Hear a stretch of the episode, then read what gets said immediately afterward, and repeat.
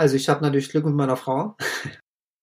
Ich glaube, so viel rosa Unterwäsche hast du jetzt nicht, dass da irgendwas schief gehen könnte. Da wollen wir jetzt nicht ins Detail gehen. Ah, genau, rosa Unterwäsche. Stopp, stopp, wir können noch nicht aufhören. In der Stadt standen die Leute Spalier und haben dich angefeuert. Du hast gedacht, ey, Leute, geht rein, ihr erkältet euch. Auf Straßen, die eigentlich teilweise keine Straßen mal so richtig waren. Das war wirklich, das war ein Schlagloch ein Schlagloch und die hast du aber nicht gesehen, die Löcher, weil, halt, weil halt alles mit Wasser voll war und mit Schlamm von den Feldern darüber gespült wurde. Einmal bin ich noch in eine Hecke gefahren da, also Du hast dir mit der Axt ins Schienbein gehauen. Ähm, na gut, ist ja auch egal. Habe ich mich mal wieder selbst gelobt. Aha, du hast meinen Podcast noch nie gehört. Heute treffe ich schon wieder jemanden in der Zielverpflegung, den ich trotz zwölfjähriger gleichzeitiger Triathlon-Karriere noch nie in der Zielverpflegung getroffen habe. Er kommt nämlich auch aus dem Qualitätsjahr 1984 und wegen seines sonnigen Gemüts ist er ein Lieblingstrainingslagerpartner von vielen und wegen seiner guten Manieren nennt man ihn auch den Andi Rehlert unserer Generation. Gerade in den letzten Jahren konnte er mir den einen oder anderen Tipp zur Verbindung von Profi-Triathlon und das Leben als Familienvater geben. Hallo Markus Tomschke. Hallo Boris, ich freue mich auch, dass ich da bin. Schön. Danke für die Einladung. Ja, dann, also du bist ja immer so gut gelaunt und nett. Kannst du auch böse? Hast du schon mal geflucht? Oh ja, fluchen wir am Auto täglich eigentlich. Nee, sonst, sonst äh, versuche ich die ganze Sache schon alles positiv zu sehen. Ja. Aber so in, äh, also außerhalb des Autos fluchst du nicht. Ja, kann schon mal vorkommen, ne? Also das Schlimmste für mich ist eigentlich so, so, so ein, ja, wenn jemand so benachteiligt wird oder ja, so Betrug zum Beispiel. Betrug ist für mich sowas ganz Schlimmes, da kann ich fluchen. Aber sonst, sonst ist eigentlich alles entspannt. Ja, du ruhst in dir selbst. Ich stell dich mal kurz vor. Ich kann es äh, unterbrechen, sobald du irgendeinen Fehler erkennst. Niemals würde ich dich unterbrechen, Boris. ähm, ich habe ja schon gesagt, dass du 1984 geboren bist, genau wie ich. Ja. Äh, in Kamenz. Und jetzt lebst du in Pulsnitz, das ist bei Dresden. Ja, bis 1900, äh, bis 2009 hast du Handball gespielt. Und warst Rettungsschwimmer, also wahrscheinlich animiert von ähm, David Hasselhoff und Baywatch. Eher von Pamela Anderson, aber ja. Ah, okay. Nee, klar, also da muss ich kurz mal einhaken. Also Rettungsschwimmer klingt so, als könnte, könnte ich schwimmen. Das habe ich zwar gelernt, das Schwimmen, aber das freie Schwimmen zum Beispiel dann erst mit 18 Jahren. Also so ähnlich wie du wahrscheinlich, Doris, aber ja, grundsätzlich so Brustschwimmen und diese ganzen Rettungsgriffe und so, das haben wir dann schon alles immer mal wieder wiederholen müssen. Und Wiederbelebung. Und, und Wiederbelebung auch, ja. Aber so ein paar Sachen äh, sind da vielleicht noch hängen geblieben, aber so richtig mit, mit schnell schwimmen und so, das, das war bei uns nicht so. Also da ging es schon eher auch um viel Theorie und ja, wenig, da hat keiner jetzt auf die Schwimmtechnik geguckt und hat gesagt, hey, ihr müsst jetzt schneller schwimmen oder ihr müsst 100 Meter in einer bestimmten Zeit schaffen. Also das muss man schon schaffen, aber es war jetzt leider nicht so wie in einem Schwimmverein. Das hätte ich dann dann schon mal eher vielleicht machen sollen. ja, aber trotzdem, dass du ähm, quasi nur hobbymäßig geschwommen bist, also jetzt außer, dass du Leben gerettet hast, hast du schon seit Anfang der 2000er dann halt hin und wieder mal ein Triathlon in deiner Freizeit gemacht. Irgendwie hatte ich dann das Feuer so 2,6 gepackt und du wolltest dann, hast dann auch mehr oder weniger gesagt, jetzt mache ich eine Langdistanz, das war in Frankfurt 2,7. Mhm und äh, war es dann zweimal bei der Altersklassenweltmeisterschaft, 2,7 in Clearwater und 2,8 in Hawaii. Das ist Wahnsinn mit dir, Boris. Du bist ja informiert. Ja, ja. Ich bin super informiert. Und ähm, in Wiesbaden bist du auch ziemlich oft beim 70.3 gestartet, also 7, 8 und 9. Richtig. Und du hast mir erzählt, dass du dich dann seit 2009 kennst du quasi mich. Das stimmt. Aber nur vom Papier her. Genau, also wir haben uns nämlich nicht in der Zielverpflegung gesehen. Nee, leider nicht. Das, war, das lag, glaube ich, daran, dass es da verschiedene Startwellen gab, ne? Immer in Wiesbaden. Und ich war, glaube ich, im, im, Jahr vorher schon mal ziemlich gut, insgesamt so ziemlich gut dabei und durfte dann bei den Profis mitstarten und du wahrscheinlich noch nicht oder so. Irgendwie war das, keine Ahnung, wie das da genau ablief. Auf jeden Fall waren wir ja relativ nah eigentlich beieinander am Ziel. Aber wir haben uns nicht gesehen. Ja, genau. Also ich habe die Ergebnisliste mir hier nochmal vorgeholt. Ach so.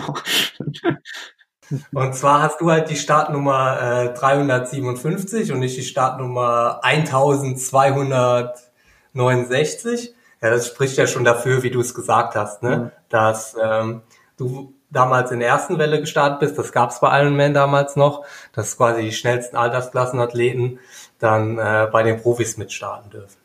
Ja, genau. Das, das waren noch Zeiten. nee, was, also warum ich dich dann kenne, oder ja, also ich muss vielleicht noch ein bisschen weiter ausholen. Ähm, zum Triathlonsport bin ich eigentlich nur durch meine beiden Brüder gekommen. Und die sind halt sieben und acht Jahre älter als ich. Und die haben mich da so ein bisschen angesteckt mit Ausdauersport und ja, irgendwie hat sich das dann so entwickelt. Ne? Also war nie der Gedanke daran, das als Profi zu machen oder überhaupt das Leistungssport das zu sehen. Und dann, wie du schon gesagt hast, 2007 ging es dann nach, nach Frankfurt. Auch wir drei Brüder haben uns dann einfach in den Kopf gesetzt. 2006 musste man sich ein Jahr vorher anmelden. Ne? Äh, wir machen das einfach. Ja, und dann äh, war ich dann doch so gut, dass ich fast eine Hawaii-Quali mir geholt hätte. Und es gab halt nur einen Platz, ne, war damals noch die jüngste Altersklasse. Und ja, bin halt leider schlecht, relativ doll eingebrochen beim Laufen. Sonst hätte ich es wahrscheinlich schon geschafft. Und es hat dann eben um zwei, drei Minuten irgendwie nicht gereicht. Ganz knapp. Und deswegen bin ich da eigentlich, das war eigentlich der Grund, warum ich in Wiesbaden gestartet bin. Das war quasi ein Frustrennen. Das war sozusagen so ein Frustrennen. Und es gab damals in Wiesbaden auch noch Plätze für Hawaii. Und ich war so nah dran und habe gedacht, oh, ein Kumpel von mir aus dem Verein, der hat es geschafft gehabt, der war, hat sich qualifiziert.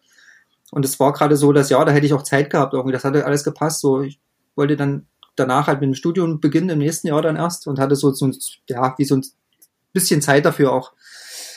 Und es hat aber nicht sollen sein, weil in Wiesbaden war ich dann, glaube ich, auch wieder Zweiter oder Dritter in der Altersklasse und auch wieder knapp dran vorbei. Aber da hat sich so ein bisschen herauskristallisiert, dass meine Stärke auf jeden Fall nicht das Schwimmen ist und nicht unbedingt das Laufen, sondern im Triathlon damals war es zumindest so, war es das Radfahren. Und da hatte ich dann auch öfter mal so die schnellsten Radzeiten, gerade wie Frankfurt oder so, das war wirklich extrem gut. Und Wiesbaden dann auch, war ich auch mal sehr gut dabei. Also jetzt mal ausgenommen der Profis, man hat sich ja dann immer mit den Altersklassenathleten erstmal verglichen. Profis waren ja eh eine andere Liga, eine andere Welt. Und dann kam mal der Boris und ist einfach nochmal fünf Minuten schneller gefahren oder so. und seitdem kannte ich halt den Namen und habe gedacht, was ist denn das für ein Typ? so eine Maschine halt auf dem Rad, ne? Also den, mit dem wollte ich auch mal trainieren oder so, ne? Ja, und jetzt haben wir das zumindest schon mal geschafft, zusammen zu trainieren. Ne? Ja, und wie gesagt, das ist quasi zumindest mal der, der einzige Wettkampf, wo wir dann zumindest mal beide ins Ziel gekommen sind, wo wir auch gestartet sind. Ich habe die Ergebnisse hier nochmal vorliegen und du bist da wirklich nah dran. Ne? Also ich bin äh, damals vier Minuten schneller Rad gefahren als du. Allerdings äh, muss man sagen, dass ich aber halt auch sechs Minuten langsamer geschwommen bin. Und ich bin, ich bin schon schlecht geschwommen. Klar, die Spitze ist viel schneller geschwommen, aber Kienle hat gewonnen, der übrigens auch äh, 1984 geboren ist. Der ist äh, 27,01 geschwommen und du bist äh, 27,46 geschwommen. Oh. Also es, es ist dann, wenn man sagt, dass das quasi schon der Sieger war, warst du nah dran. Das stimmt aber, ja, das hätte ich jetzt gar nicht so gedacht, muss ich ehrlich sagen, dass ich da so schnell war. Ja, die, die Spitze ist dann natürlich ein bisschen schneller geschwommen, die Spitze ist unter 24 Minuten geschwommen. Mhm. Aber letzter Fun Fact zu dem Rennen. Die Altersklasse hat gewonnen auch ein Athlet, der mit mir in der Startwelle gewesen sein muss, weil er auch die Nummer 1282 hat. Cyril Vinot. Ah, also, ja. Äh, Fünfter, Fünfter oder Sechster schon mal auf Hawaii. Das ist schon Wahnsinn, wenn man sich die Ergebnisliste von damals anschaut. Stimmt, kann mich erinnern, ja. Da war auch insgesamt in Wiesbaden bei dem Rennen auch in Top Ten dann gewesen. Würde ich denken. Also ja, genau, der war Neunter. War eigentlich gut besetzt und dann ist da, genau, kann mich erinnern. Es kommt alles zurück. Ich meine, ist jetzt schon ein paar Jahre her, ne? Ja, und ich finde es umso verrückter, dass wir danach quasi uns außer auf Hawaii quasi nie mehr über den Weg gelaufen sind, ja. Also weil du bist ja berühmt dafür, dass du schon 13 Mal auf einem Ironman-Podium standst und dementsprechend auch schon unglaublich viele Rennen gemacht hast.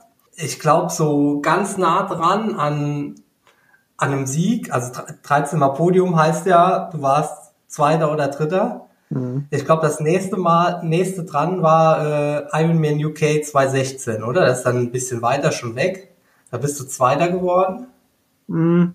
Würdest du auch sagen, dass das quasi das nächste an dem Sieg war oder hast du da noch irgendwas anderes im, im Hinterkopf? Also das nächste, also was machbar gewesen wäre, wahrscheinlich eigentlich, ähm, war in einem 73er Norwegen.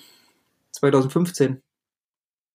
Das war wirklich, äh, das war wirklich nahe dran. Also da bin ich halt relativ gut geschwommen auch für meine Verhältnisse und hatte dann, bin auf dem Rad dann auch weggekommen. Da waren halt also theoretisch auch gute Athleten dabei und gute Radfahrer auch. Und ich konnte mich aber da trotzdem absetzen. Also gut, was jetzt gute Radfahrer, aber ja. Und bin auch selbst hinten drauf noch gut gelaufen, relativ gut. Aber habe dann schon ein bisschen, ähm, bin zu langsam losgerannt eigentlich, also im Nachhinein betrachtet. Und da der Richie Nichols, der nach dem Radfahren irgendwie sechs Minuten Rückstand hatte, hat dann noch gewonnen und ist halt eine 1.09 hinten drauf gerannt. Und das war halt so schade, weil er dann im Ziel irgendwie nur eine Minute vor mir war oder so. Also das, eine Minute ist viel, keine Frage, aber das war, glaube ich, so das Rennen, wo es vielleicht drin gewesen wäre, insgesamt gesehen. Da hatte ich, also dann, also natürlich bei Kilometer 17 oder so vorbeigerannt ist, dann konnte ich nichts mehr machen, aber das war so ein bisschen im Nachhinein betrachtet wahrscheinlich am nächsten dran. Das war dann die eine Fabelsaison von Richie Nichols, wo der ja, das war auch, glaube ich, wo er Frodeno geschlagen hat und so, ja. Genau, wo er dann in Wiesbaden gestartet ist. Mhm. Jan Frodeno geschlagen hat, genau. Das war schon verrückt, wie der da vorbeigerannt kam. Also, das, das muss man erstmal machen, so hinten drauf. So ein Halbmarathon ja. so schnell zu rennen. Ja. Gut. Aber sonst, nee, das, also es gab immer mal Rennen, wo, wo es sicherlich knapp war. Aber das war so, denke ich, das Knappste. Und eine ganz besondere Beziehung, also neben dem, neben Rennen in äh, Großbritannien, da fährst du auch irgendwie gerne hin, oder? Woher kommt das? Also, du hast ganz viele Rennen, die halt auf dem britischen Kontinent sind. Kannst du die, deine Liebe zu Großbritannien irgendwie erklären? Ja, das zum einen hängt das mit den Radstrecken zusammen, also meistens sehr schroff, so würde ich es mal mit einem Wort beschreiben. Also hast halt wirklich nicht diese langen Zierberge wie in Lanzarote oder so, du hast meistens so scharfe Kanten drin und auch viele Höhenmeter ohne, ohne richtige Berge. Und das gefällt mir eigentlich ganz gut. Dazu halt meistens Straßenbelege, die jetzt nicht besonders schnell sind, also wo man dann wirklich so ein bisschen auch zwischendurch mal ins Zweifeln kommt. Ne?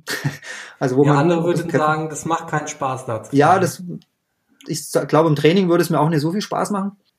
Aber im Wettkampf, wenn es dann hart ist und vielleicht auch mal richtig Wind ist und auch mal regnet, das kann ich oder das gefällt mir eigentlich ganz gut, sagen wir mal so. Und bei uns im Sommer in Deutschland oder gerade im, im ja, im Frühsommer, dann habe ich schon oft auch Probleme gehabt mit, mit einer ziemlich starken Allergie immer so, mit Gräserpollen und so.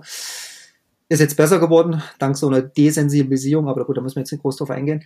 Äh, und da hatte ich auch immer das Gefühl, dass sobald ich da auf die Insel kam, da war das halt alles frei und ich konnte, konnte da recht gut meine Leistung auch bringen.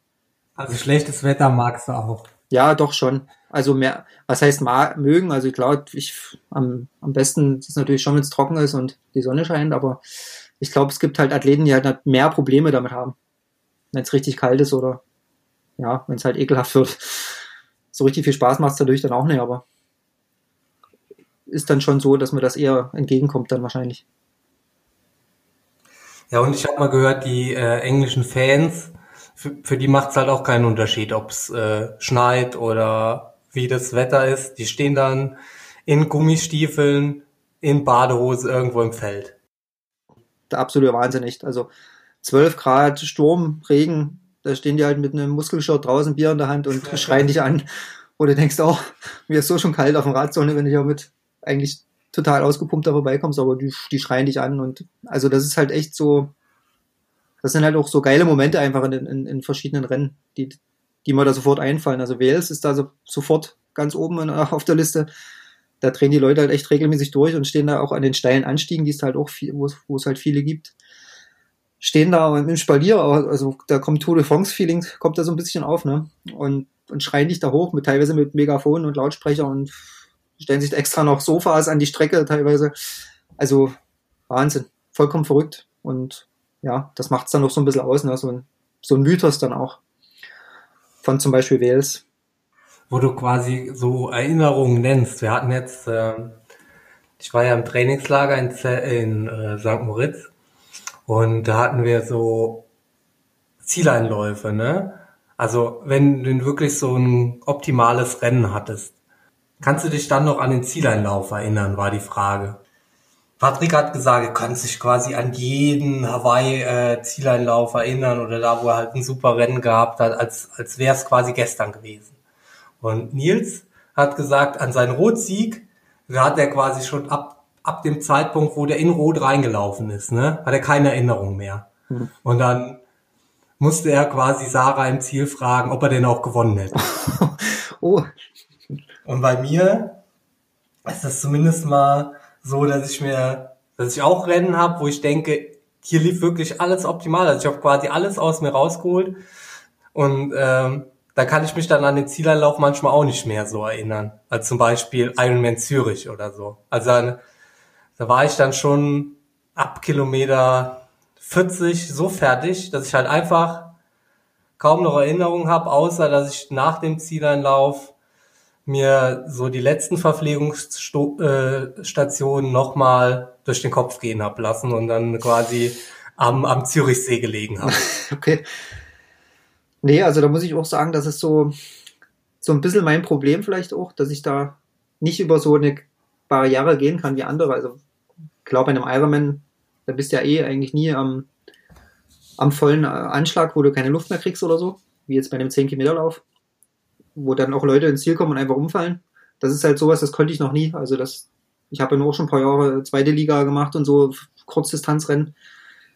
Das habe ich noch, habe ich irgendwie nicht hinbekommen oder noch nie hinbekommen, dass ich da mich so dermaßen wegschießen kann, dass ich da gar nichts vermerke. Also klar, an jede Einzelheit oder an jeden Zielanlauf kann ich mich, kann ich mich nicht mehr erinnern.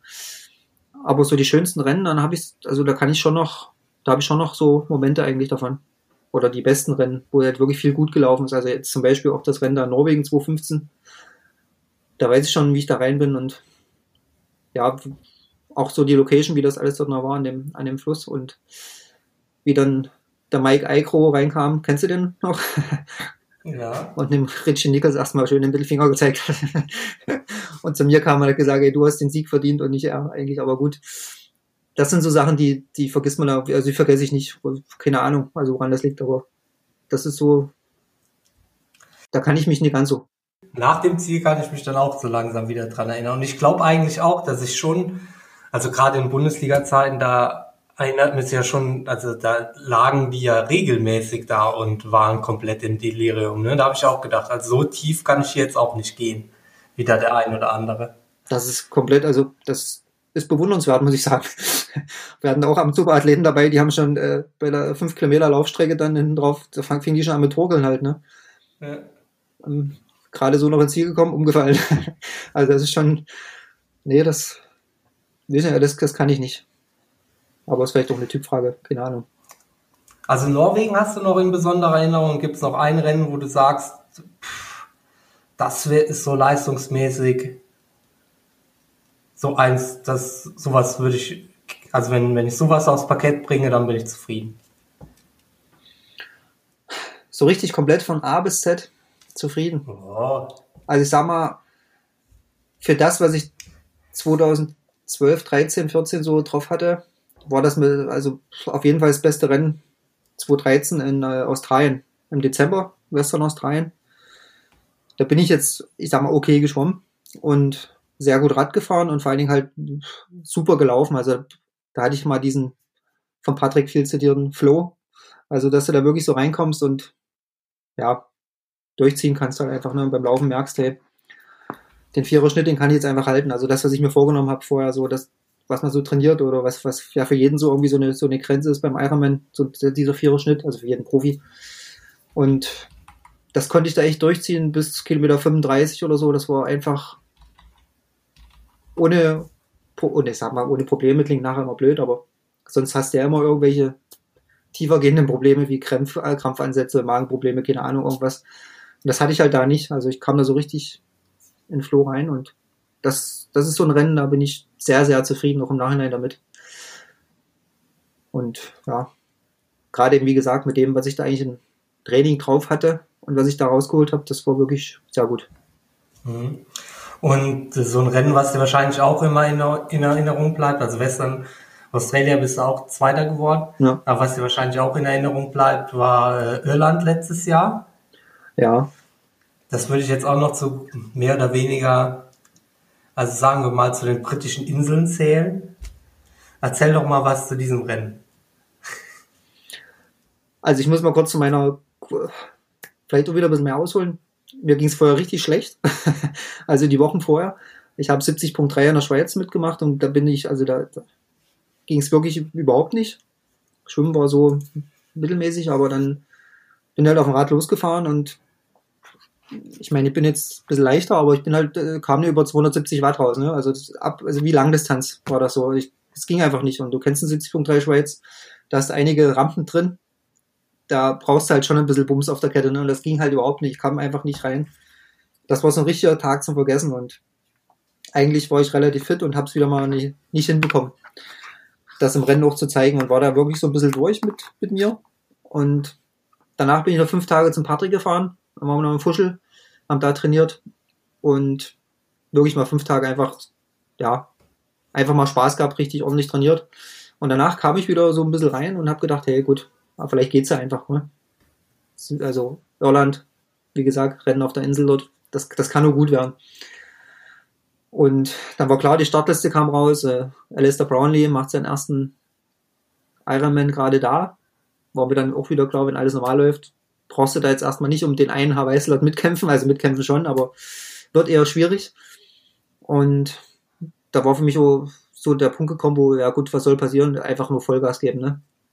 Und dann wurde halt einen Tag vorher dann schon das erste Mal so ein bisschen Bedenken bei der Wettkampfbesprechung geäußert, dass ja schon kalt ist und auch für britische oder für irische Verhältnisse schon sehr, sehr kalt ist und sehr viel Wind gemeldet ist. Also im schlimmsten Falle könnte es sein, dass das Schwimmen vielleicht verkürzt wird.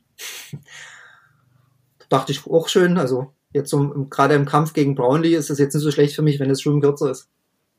Ja, und dann waren wir, sind wir halt da, standen wir frühst da. Um sieben sollte Start sein. Wie man dann so da ist, halt 5.15 Uhr, 5.30 Uhr, dann war klar, das Schwimmen wird gecancelt. Es fing an, also es hat geregnet, das war schon nicht mehr schön, also richtig, richtig extrem, auch in Verbindung mit Sturm, also so quer geregnet. Wir hatten dann zum Glück auch ein, ein Zelt gefunden noch von dem Veranstalter, also wirklich auch ein bisschen versteckt. Da war dann nur der Harry Wiltshire, der Alistair Brownlee und ich in dem Zelt drin. Und der Ingo noch. Mein- das mein Kumpel. VIP-Zelt oder wie? Das war quasi so, ja, wie so ein VIP-Zelt, kann man sagen. Also es hat sich da keiner, es war alles zu rundrum. Die anderen Athleten haben sich da irgendwo anders hin verkrochen, ein großes Zelt, und wir waren halt da drin dann. Und dann äh, hat man die, die Lautsprecher halt gehört und es war klar, gut, der Start wird verschoben auf 7.30 Uhr und die haben halt hinter den Kulissen, sage ich mal, schon mal gelost. Ich hatte dann die Startnummer 2 hinter irgendeinem Justin Metzler oder so, keine Ahnung, also irgendeinem Amerikaner, glaube ich, war das. Und es war halt eine, ein Abstand von einer Minute. Und es hat halt geregnet. Das, also wirklich, es hat einfach, war richtig ekelhaftes Wetter, 12, 13 Grad und ekelhaft. Und das habe ich so für mich eigentlich gedacht, das ist eine Chance für mich auch, ne? Weil was müssen ja alle durch am Ende, ne? Und ich habe auch schon Rennen eben gehabt, wo, wo mir das eher in die Karten spielt. Ja, und dann war es klar, dass das zwei Runden gefahren werden mussten auf dem Rad und schon nach, ich glaube, nach drei, vier Kilometer hatte ich den vor mir schon ein dann und bin in Führung gegangen, bin vielleicht noch ein bisschen zu schnell losgefahren. Und dann hast du natürlich dann immer die Führungsmotorräder vor dir und die Leute denken ja, der Erste kommt, die am Straßenrand stehen, die wussten vielleicht auch nicht gerade, dass das Schwimmen abgesagt wurde. Das ist schon ein geiles Gefühl, wenn du dann auch so dich mal richtig feiern lassen kannst auf der Strecke. Dementsprechend bin ich die erste Runde viel zu schnell gefahren. Äh, auf Straßen, die eigentlich teilweise keine Straßen mal so richtig waren. Also für uns im Osten schon, aber du kennst sowas, glaube ich, ne? nee.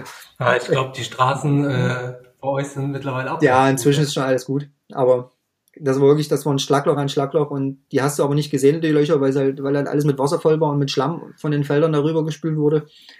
Einmal bin ich noch in eine Hecke gefahren da. Also das war wirklich Abenteuer pur. Und dann bin ich vom Rad und wusste halt, dass ich virtuell Zweiter war hinter dem, hinter so einem irischen, ich nenne es mal Radmonster. Und Lokalmatador, der genau wusste, wo die Schlaglöcher Ja, alle wahrscheinlich auch das. Wo die, wo die Hecken. ja, das ist auch so ein, so ein ziemlich großer Athlet und schwerer Athlet, dem haben die Bedingungen wahrscheinlich dann noch weniger ausgemacht, könnte ich mir vorstellen. Und dritter war zu dem Zeitpunkt dann Brownlee mit, ja, ich glaube, zwei Minuten Rückstand oder so auf mich. Und der ist, ich glaube, fünf Minuten nach mir gestartet und kam dann dem Laufen halt irgendwann vorbei nach Kilometer 20. Also, und da hat es halt weiterhin so dermaßen geregnet, dass ich sogar mit Windweste noch äh, gerannt bin. Was ich, wo ich sonst ja wirklich keine Probleme habe mit, mit Kälte, wie gesagt, Temperaturen, aber das war da notwendig. Und das war halt auch so ein Rennen, das das war das erste Mal. Und in der Stadt standen die Leute Spalier und haben dich angefeuert. Du hast gedacht, ey, Leute, geht rein, ihr erkältet euch. die, stand, die standen an der Straße und haben da rumgeschrien. Also wirklich das ist halt, also, wer so ein Abenteuerrennen sucht oder so, ja, einfach so einen, so einen richtig geilen Ironman machen, machen möchte, das ist Wales, Irland auf jeden Fall, UK, kann ich voll empfehlen. Das, das macht Spaß da. Also die anderen Ironmans natürlich auch, aber das sind so, die haben ganz besonderen Charakter. Ja, genau. Wenn man, wenn man das, was, was sonst hier standardmäßig ist, schon alles kennt, dann muss man das mal, das mal gemacht haben. Warum du mir eigentlich immer in, äh, warum ich dir eigentlich immer weiter verfolgt war, war, war, weil du so einer der wenigen Athleten warst, der anfangs in Skinfit Weiß gestartet ist. Also ich will jetzt nicht über äh, Outfits lästern, weil ich glaube, bin in äh, Grün-Rot gestartet. Das wurde mir nachher auch immer gesagt, dass das eigentlich nicht ging. Und du hattest dann äh, einen Blog auf triathlon.de von 2012 bis 2016 und da konnte man dir halt, äh, oder kann man heute auch noch, weil den gibt's halt einfach noch, so auf dem Weg zum Profi folgen. Und ich fand das einfach immer ganz gut, weil man da halt so, ja, auch, ich meine, es wird ja jetzt mit Social Media oder, also Social Media gibt's ja halt schon länger, aber Damals hatte man vielleicht auf Facebook auch noch mehr als quasi einen Satz geschrieben zum, zum jetzigen Standpunkt. Mit so einem Blog fand ich halt immer, dass du halt so ein bisschen mehr Einblick bekommen hast in, oder ich zumindest mal das Gefühl habe, das ist so ein bisschen authentischer. Also da, konnten, da konnte ich mir dann halt für mich was draus ableiten. Ne? Also was nützt mir was, wenn ich weiß, wie Boris Stein heute trainiert hat? Also klar kann man das sehen auf Strava und je nachdem poste ich das auch auf Instagram. Aber das bewegt mich ja quasi nicht als Mensch. Und das fand ich immer, fand ich halt dann schon interessant, dass du da dein, quasi dein Leben als oder dein, dein Übergang zum Profi quasi da geteilt hast mit der Öffentlichkeit. Ja, fand ich schön. Also cool. Habe ich noch nie so ein Feedback von einem anderen Profi so erfahren in der Richtung. Cool, dass dir das gefallen hat. Das hatte ich, finde ich gut. Ähm, ja, das ist halt quasi auch so ein Grund, warum warum ich quasi diese Podcast-Geschichte mache, weil ich halt einfach ein bisschen mehr darüber erzählen will, was so bei so einem Profi abgeht, ne? Oder halt ein bisschen mehr über einen Profi erfahren will, als quasi, ja, heute habe ich trainiert und ich kann hier mein Fahrrad in, ins Bild halten. Und klar geht's geht's darum, quasi die Sichtbarkeit für die Sponsoren zu schaffen. Aber mir ging es halt schon mehr darum zu sehen, wie machen es quasi andere. Also. Mhm. Ich hatte 2012 war ja quasi meine erste Saison als Profi und ich hatte das Glück, dass Triathlon.de damals so Pakete quasi, ich nicht sagen verlost hat, aber vergeben hat an Athleten und da war das Haupt, der Hauptgewinn, würde ich es mal nennen, äh, war halt ein Fuji-Rad, ein Zeitfahrrad und halt so eine Komplettausstattung, Zeitverhelm, Schuhe, was so alles dazugehört, ne? Und da haben sie mich halt dafür ausgewählt damals. Ich habe mich dafür also ganz normal beworben und die haben mich ausgewählt und das war halt so für mich der Einstieg. Total gelungen natürlich dann dem, demzufolge. Und dadurch habe ich halt den damaligen Chef, ich glaube immer noch Chef, Ralf Schick, ähm, kennengelernt und wir haben halt überlegt, wie wir das halt vielleicht dieses, ja, die Zusammenarbeit noch ein bisschen fortführen können oder wie wir es noch aus verbessern können und da ist halt dieser Blog daraus entstanden und damals, als ich das geschrieben habe, gab es auch immer viel Feedback und also eigentlich zu 100% positiv, weil es halt relativ interessant für die Leute war. Dann, als es dann die Erfolge da waren, 2015, 2016 dann so, war ich ja doch in, einem, in einer Saison oder in zwei Saisons doch immer mal, zumindest auf dem Podium halt, ne, gut dabei. Danach ist das dann halt so eingeschlagen, als das halt dieser Trend, nach, der nach oben ging ja immer, der wurde ja dann mal gebremst. Ja, dann hat's, dann war das vorbei mit dem Block, da haben halt die nächsten, die nächsten Athleten dann den Block quasi bekommen oder das war dann quasi vorbei, es war auserzählt, die Geschichte so, ne? Der Weg zum Profi war vollendet. Ja, du warst Profi. Ich war Profi und konnte mehr oder weniger davon leben und ja, das war alles erzählt dann in den ganzen Geschichten da drin, ne? Also, also in den wahren Geschichten. Ja. Aber es ist schön, dass, es, dass du das gelesen hast. Bin ich gut? Ja. äh, dieses Jahr reist dann eine kleine Serie. Und zwar warst du alle vier Jahre seit 2008 auf Hawaii also 2,8, 2,12. 2014 warst du qualifiziert, hast, wann, hast glaube ich 2014 zu viele Rennen gemacht, um dass das dann quasi noch sinnvoll war, da zu starten. Und 2016 warst du auf Hawaii. Und jetzt wäre halt 2020 wieder dran gewesen. Genau. Und 2016 haben wir uns dann tatsächlich dann auch mal getroffen. Auf der Hausparty zu Patrick Langes dritten Platz. Genau. Und ich habe da so quasi die Erinnerung, dass du da fast ehrfürchtig mich gefragt hast, ob du dich hier äh, hinsetzen darfst neben mich. Ja klar, dann Boris hätte Angst vor dir. dabei sind wir, dabei sind wir immerhin noch gemeinsam geschwommen, oder? Das könnte sogar sein. Könnte sogar sein. Äh, ja, ein Stück zumindest. Ich glaube bis Kilometer zwei oder so sind wir zusammengeschwommen. Ja. Und dann habe ich gedacht, das reicht jetzt für mich heute, ja. Ja, aber das war halt so ein bisschen schade. Also eigentlich, wie gesagt, 2015 war eine super Saison. Da hatte ich halt auch äh, ja, Selbstvertrauen, konnte da aus dem Vollen schöpfen, kraftmäßig und wusste, dass egal was passiert, ich ein gutes Rennen machen kann. 2016 war das auch noch so. Und ich hatte dann noch ein Vorbereitungsrennen in Zell am See. Das war auch noch relativ okay. 73, das ist ja dann Ende August gewesen, glaube ich. Und direkt dann, also ich hatte schon immer Probleme, das ganze Jahr über, immer mal wieder Schmerzen und so. Ja, nie richtig auskuriert. Die normalen Fehler, die man halt so macht. Direkt nach dem Zell am See, 73 da, hatte ich halt dann einen ziemlich starken Fersensporn. Also den hatte ich natürlich schon eher, aber danach hatte ich halt auch Knieschmerzen und Knieschmerzen im anderen Knie, sämtliche Fehlbelastungen gemacht, die man halt dann so macht, wenn man Schmerzen hat und habe gedacht, ich krieg's irgendwie hin, weil für Hawaii war, war, ich qualifiziert. Und die Form war ja eigentlich auch gut und hab's dann einfach, ja, hab's dann einfach gemacht, hab die Reise gebucht und gedacht, jetzt, es wird schon irgendwie gehen. Ja, und da ging's halt leider nicht da ging auch alles schief vorher und nachher und dazwischendrin bin dann auch mit ziemlich großen Schmerzen dann irgendwo bei Kilometer 10 oder so auf dem Ali-Drive dann ausgestiegen, weil ich dann auch nicht mehr joggen konnte. Es war nur noch ein Humpeln, also noch schlimmer als bei Senders. Und da, da ging halt nichts mehr. Und es hätte auch, klar, für den Kopf wäre es vielleicht gut gewesen zu finishen, aber für den Körper wäre es auf jeden Fall der absolute Tod gewesen, dann wahrscheinlich für die nächsten paar Monate oder vielleicht sogar Jahre. Ja, das äh, diese Erfahrung musste ich ja die letzten Jahre auch schon machen, dass man dann quasi glaubt, man hat gut, ganz gute Form und Hawaii ist irgendwie nah und dann ähm, quasi unterdrückt man das auf der einen Seite, also vielleicht die kleine Malesse, das rächt sich dann viel schlimmer auf der anderen Seite oder an irgendeiner anderen Stelle.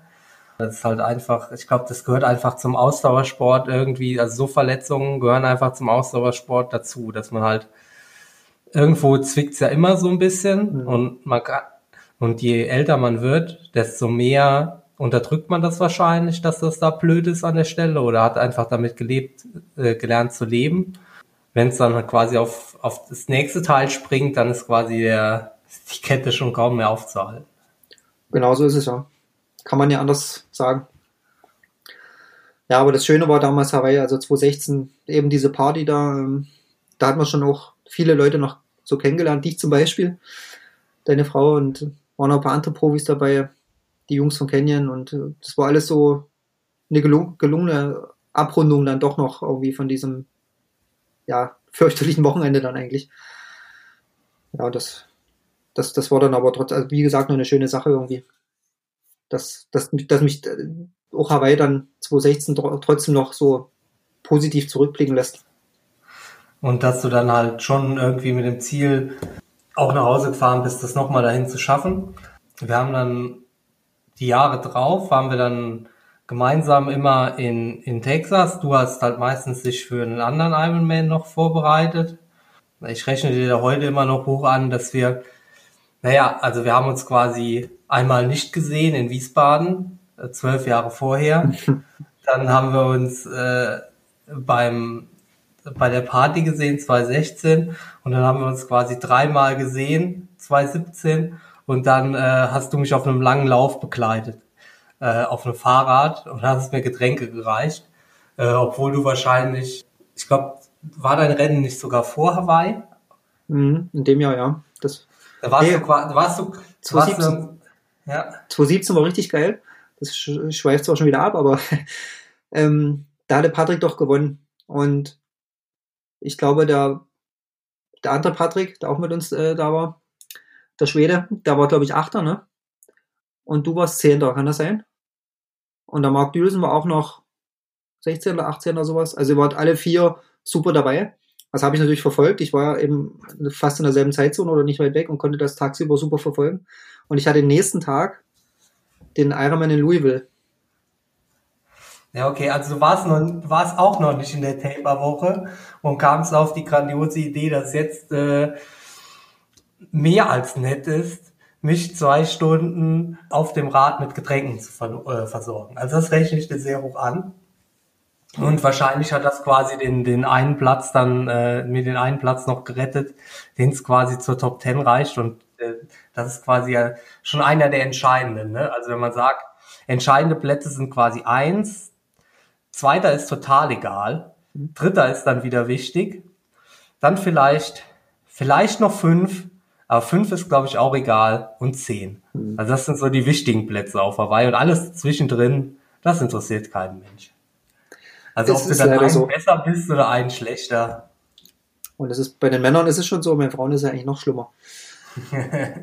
aber gut, das ist wieder ein anderes Thema. Nee, das da, aber das würde ich jederzeit auch gerne wieder machen. Das käme, also ich glaube, jeder, der schon mal so einen Zwei-Stunden-Lauf gemacht hat, bei 30 Grad und einer Luftfeuchtigkeit, die irgendwo bei 80 Prozent liegt oder keine Ahnung, was es an dem Tag war. Ich glaube, der, der wäre froh, wenn er, wenn er abends so ein Getränk kriegt, ne?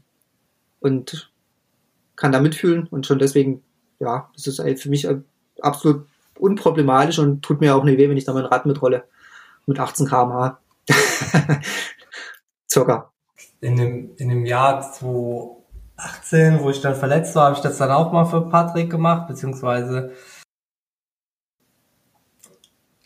ich glaube auch vorher schon einmal, aber nur für so eine Stunde. Ich glaube, man nimmt da auch ein bisschen was mit. Ne? Es ist nicht nur, dass man daneben herfährt, sondern also beim Patrick ist es sowieso so, wenn ich den laufen sehe, denke ich mir immer, ja, davon kann ich mir dann tatsächlich noch ein bisschen was abschneiden und nicht nur einfach nur vom Zusehen, sondern einfach auch, wie der das macht. Ne? Also es ist ja schon interessant, wie andere Leute quasi so diese 30er Läufe oder zwei Stunden Läufe da abreißen ja, es ist ja quasi wie bei jemandem, also quasi wie beim Weltmeister über die Schulter schauen und so war es ja dann auch, ne? Also bei mir jetzt nicht unbedingt, ne? Da hast naja, du halt falschen ausgesucht. Da habe ich bei Patrick habe ich ja auch einmal da gemacht, vielleicht ein Jahr später.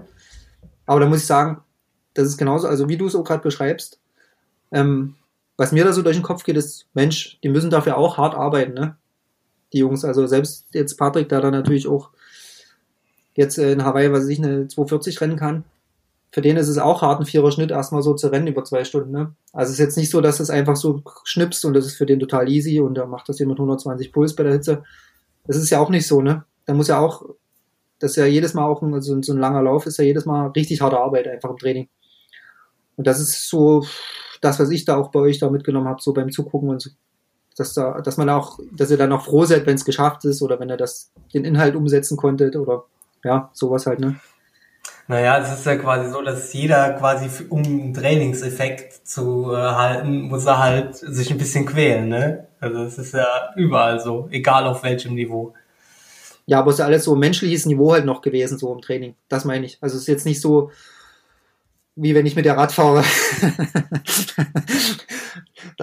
nee, aber das ist alles so noch, äh, wisst schon, wie ich meine, so der gut denkst du mal vierer Schnitt an einem guten Tag, da renne ich das auch im Training zwei Stunden oder so, ne? Jetzt, das, das geht halt so, ne?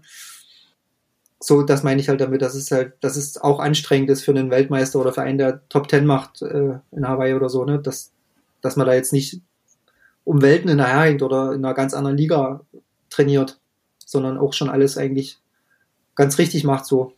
Ja. Das ist so das, ne?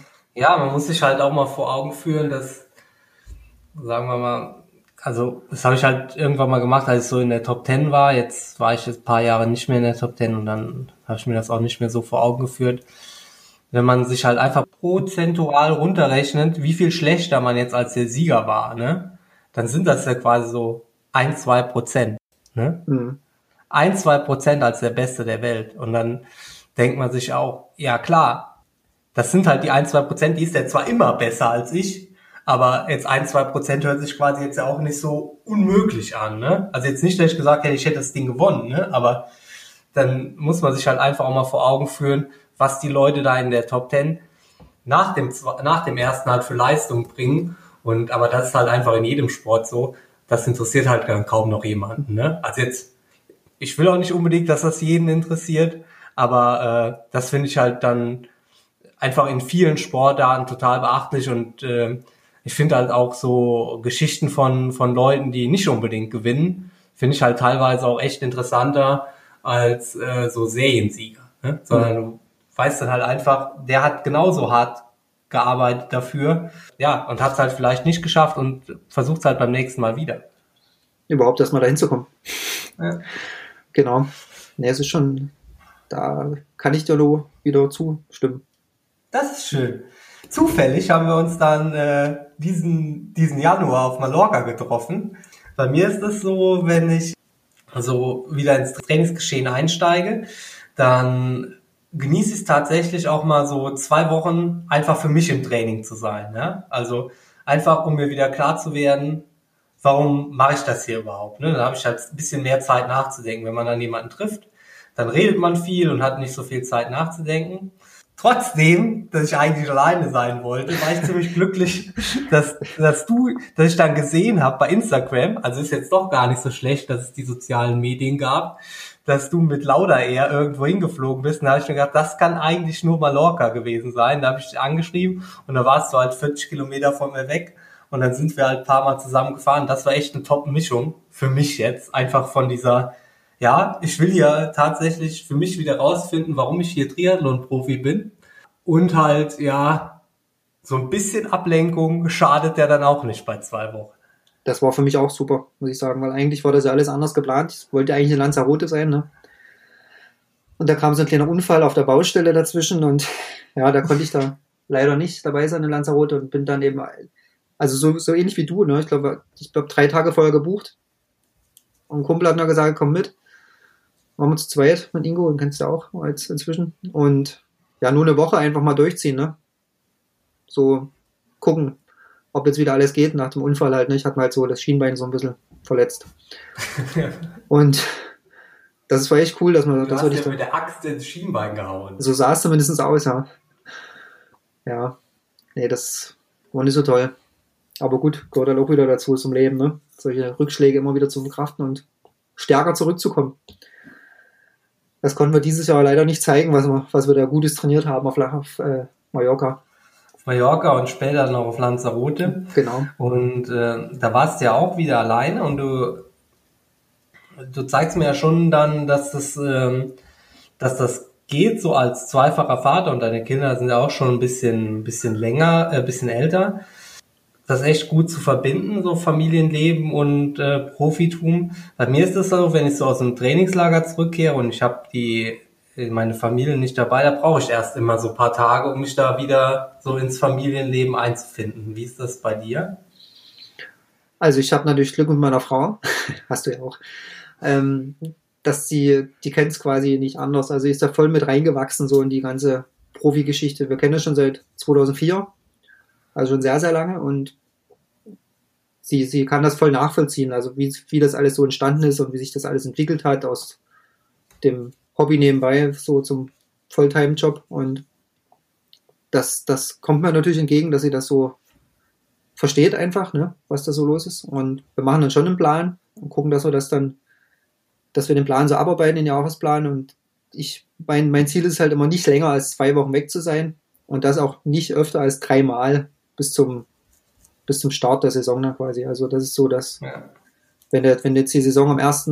November losgeht, das ist ja meistens so ein Stichtag, dann äh, fahre ich meistens noch einmal eine Woche oder maximal zehn Tage nochmal weg bis zum Jahresende. Das haben wir auch schon mal zusammen hingekriegt. Ja. Dann ähm, ist halt nochmal so Februar, März nochmal jeweils einmal und dann, dann fängt ja eigentlich im Normalfall ja schon die Saison an irgendwo. Ja, ich sag mal, als die Kinder noch klein waren, haben wir dann auch versucht, das auch mal zu, gemeinsam zu machen was ich bei euch auch cool finde. Also, das hast du ja auch schon ein paar Mal gemacht, ne? Wenn die Familie einfach dabei ist, man hat ja dann alles da, da was man so braucht, ne? Frau, Kind und man, so geht's mir zumindestens, wenn ich dann unterwegs bin irgendwo. Du hast dann jetzt gar nicht so das, das Heimweh oder so, ne? Dann kommst halt nach Hause am Training und die Familie wartet auf dich und dann geht's halt nochmal an den Strand oder so, ne? Das ist natürlich der Optimalfall. Aber das geht jetzt natürlich gerade im Moment nicht mehr. Die Kinder sind jetzt gerade acht und die Kleine wird sechs. Und ja, im November gibt es auch nochmal Nachwuchs. Anfang November. Ja. Und ja, da, da muss man das alles so ein bisschen in Einklang kriegen, aber das, das passt eigentlich bei uns alles.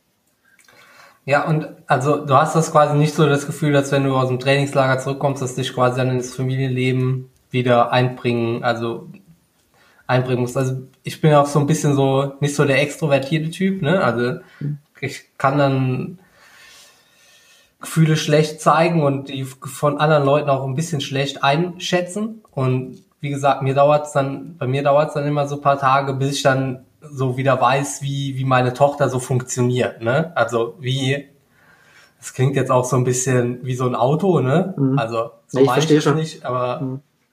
Das, das muss ich sagen, ist bei mir eigentlich nicht so, ne? Also, wir haben auch immer so die, gut, das machst du ja wahrscheinlich auch, aber wir, wir skypen dann noch, oder ja, jetzt Ja. ist inzwischen über WhatsApp eigentlich jeden Tag und haben dann so unsere Rituale auch, beim, also das ist, machen da Quatsch auch am Telefon.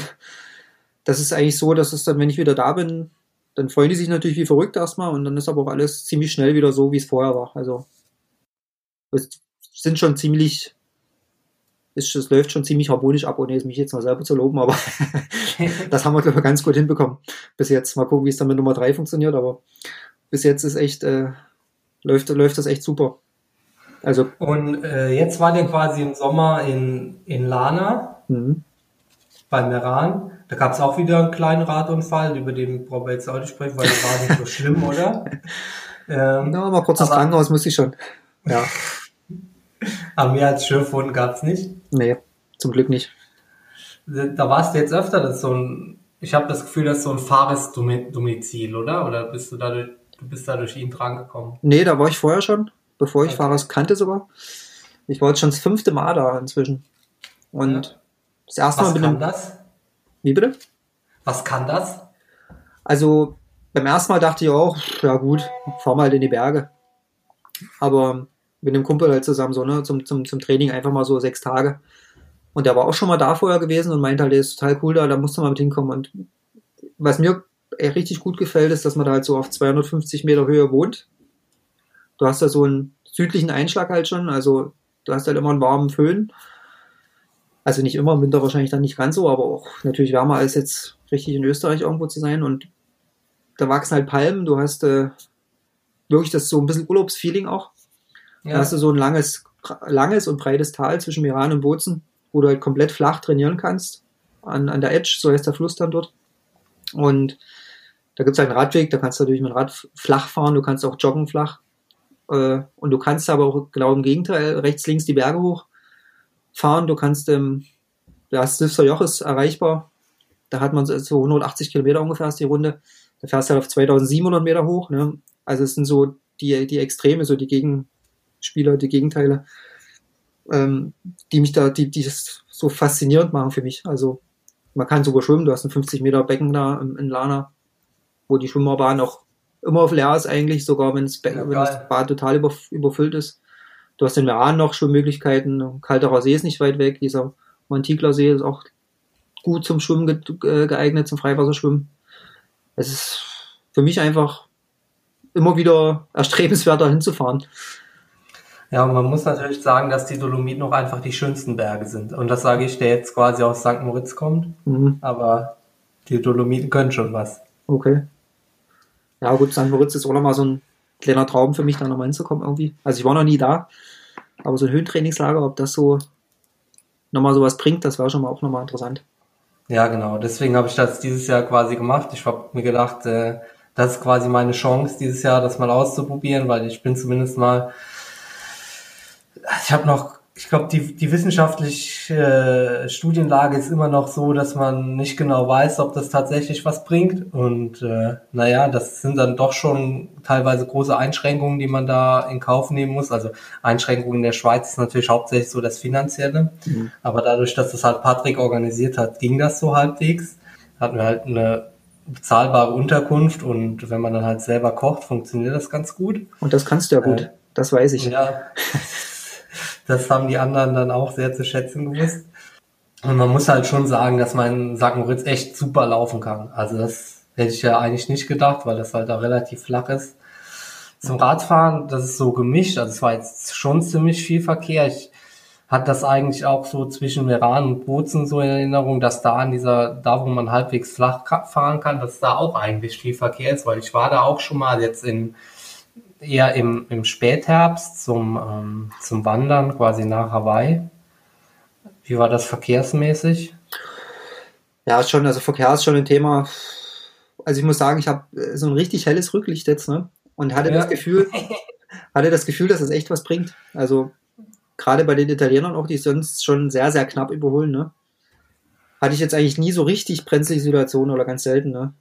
Und dann auch eher mit Touris aus Deutschland. Also so an den Bergen, gerade so hoch und runter, das war eigentlich komplett entspannt diesmal. Aber so die, gerade die Verbindungsstraße dann in Richtung Silfster Joch zum Beispiel, musst du halt auch mal auf der Hauptstraße fahren. Das ist schon gefährlich. Also das ist, ja, da ist schon echt nochmal viel Verkehr. Aber so an der Edge zum Beispiel, an dem Radweg oder ja, wenn du da den Meraner Höhenweg da hoch oder also die, die ganzen erreichbaren Berge, jetzt mal ausgenommen vielleicht der Gampenpass, der immer sehr stark befahren ist, das ist eigentlich schon, schon gut alles. Also das, das war, war alles jetzt ohne, ohne Probleme. In St. Moritz hätte man dem Verkehr auch mehr ausweichen können, wenn man quasi, sag quasi den, dem Training das untergeordnet hätte. Aber mir war dann halt schon wichtig, dass ich quasi die zwei Wochen oder drei Wochen, die ich habe, das optimal nutze. Was mir aber halt auf jeden Fall aufgefallen ist, äh, wo ich dann gemerkt habe, hier gehöre ich eigentlich nicht hin, war, dass die öffentlichen Toiletten in St. Moritz, die sind äh, fast schöner als bei mir zu Hause. Also habe ich gedacht, an einem Ort, wo die öffentlichen Toiletten äh, so aussehen, da, da bist du vielleicht falsch am Platz. Wie lange warst du jetzt in St. Moritz? Drei Wochen oder? Ja, ich war drei Wochen da, wobei das halt so geplant war, dass die ersten Tage so ein bisschen lockerer sind, damit ich auch noch ein bisschen ja, quasi Zeit habe, mich mit anderen Dingen zu beschäftigen. Also am Anfang war Familie auch dabei und dann. Hast du aber jetzt schon gemerkt, dass es ein bisschen anstrengender war, so in der Höhe zu trainieren? Also komplett durch oder hast du dich dann irgendwie ziemlich zeitig angepasst? Ähm, also mit, mit dem Atmen, ja. das war so mein größtes Problem hatte ich halt äh, bis zum Ende Probleme. Also im Schwimmen, das hat eigentlich nie so richtig Spaß gemacht, ähm, weil ich halt einfach mein, normalerweise... Entschuldigung, meine Tochter kam gerade rein. Gut. Ja, kein Problem. Wollen wir kurz Pause machen? Nee, nee, nee, alles gut. Ja? Alles gut, kann weitergehen. Genau. Ja, ja.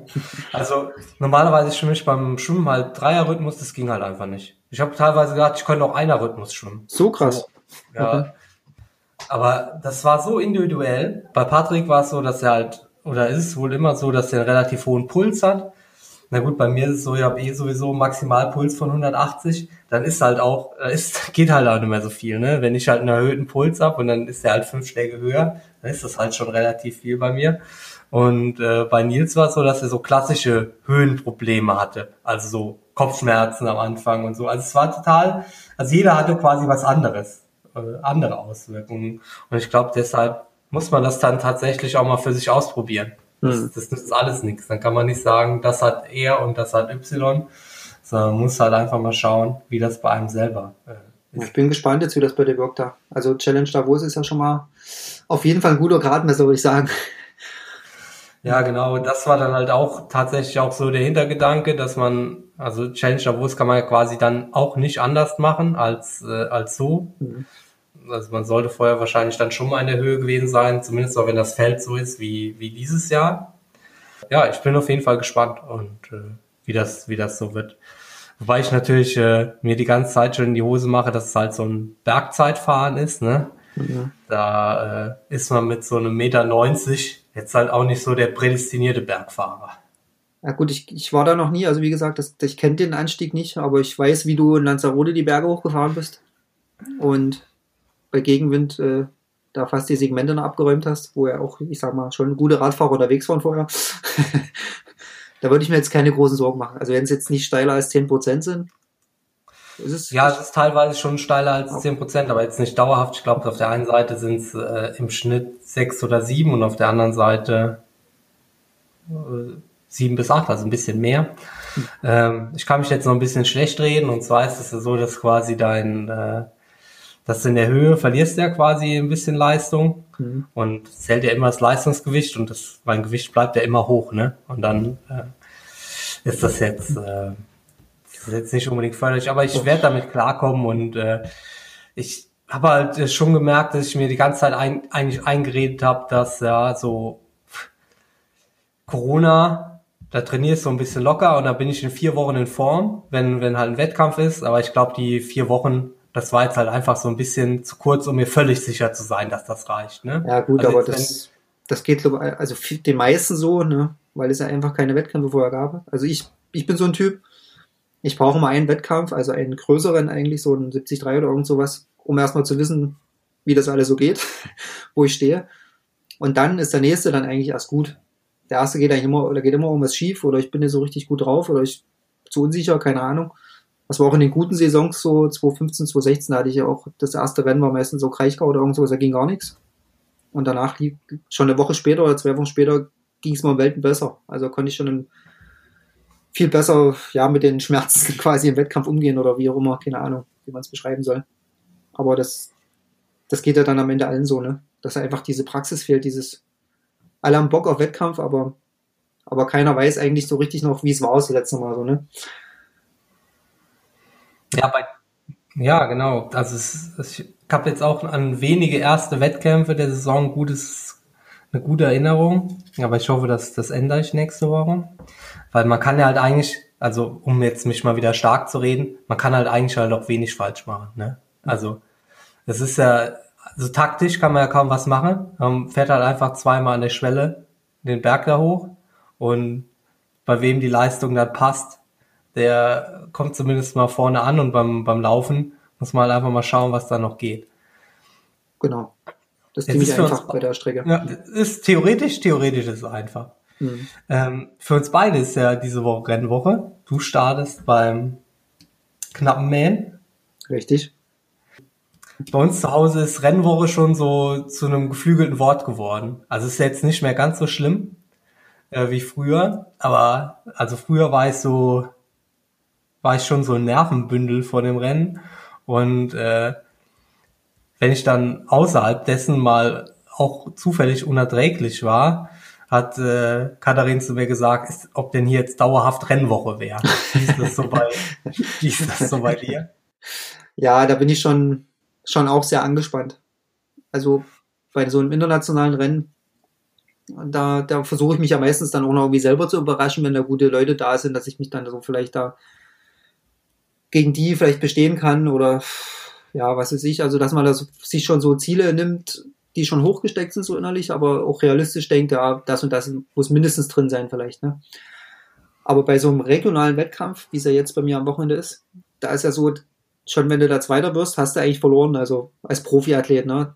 Ja. Jetzt ist es auch so, aufgrund der wenigen Wettkämpfe, die es jetzt deutschlandweit gibt, gibt es noch ein paar andere Profis, die ja jetzt auch da sind, oder sagen wir mal gute Athleten, die gemeldet haben.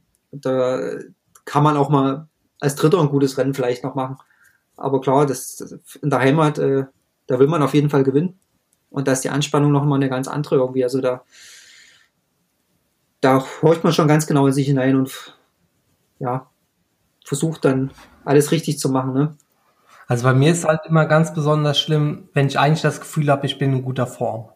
Weil dann habe ich halt das Gefühl, ich habe noch was zu verlieren bis zum Rennen. Ne? Also ja, ich könnte jetzt irgendwie einen blöden Fehler machen, ne?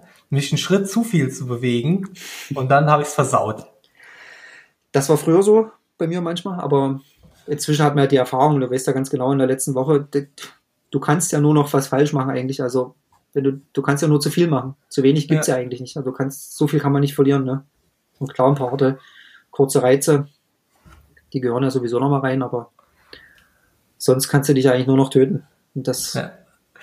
macht da keinen Sinn wir vertrauen da unserer Routine. Und das mit dem Locker in der Rennwoche, das war sowieso immer schon mein Credo. Also ich tue mir da auch echt schwer, mich da, äh, mich da wirklich zu belasten. Und das ist halt dann, also ich glaube, zu viel in der, in der Wettkampfwoche zu trainieren, das geht nicht. Also, also kann ich nicht irgendwie. Ich bin dann schon so, ach, lass mich doch in Ruhe bis zum Wettkampf am besten im Bett liegen. Richtig. Das ist am schönsten. Aber wie gesagt, wir bauen ja gerade noch ein bisschen Haus und das äh, Schaffe ich leider nicht. Aber gut. Ja, darauf würde ich als übernächstes kommen. auf deinen, auf deinen Hausbau. Ich habe vorher noch eine Frage, weil du erklärst mir normalerweise, also normalerweise bist du jemand, der mir erklärt, wie Sachsen ticken und normalerweise ist das nicht so ganz so positiv besetzt, ne?